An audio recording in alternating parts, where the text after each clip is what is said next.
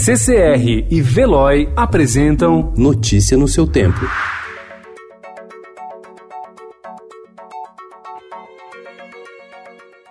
Olá, seja muito bem-vindo. Hoje é sexta-feira, dia 13 de março de 2020. Eu sou Adriana Simino, ao meu lado Gustavo Toledo. E estes são os principais destaques do jornal O Estado de São Paulo.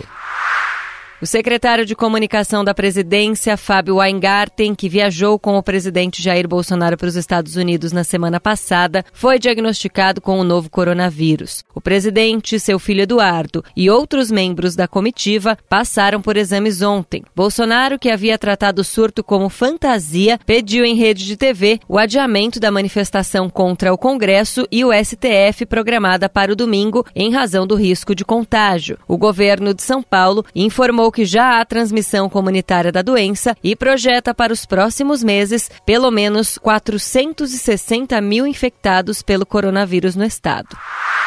SUS só tem 44% dos leitos de UTI.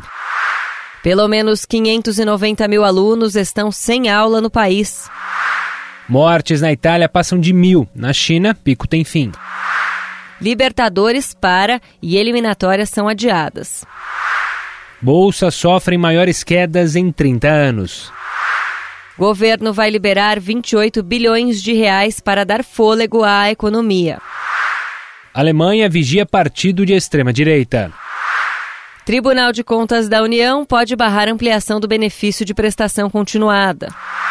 Museu da Língua Portuguesa reabre para escolas.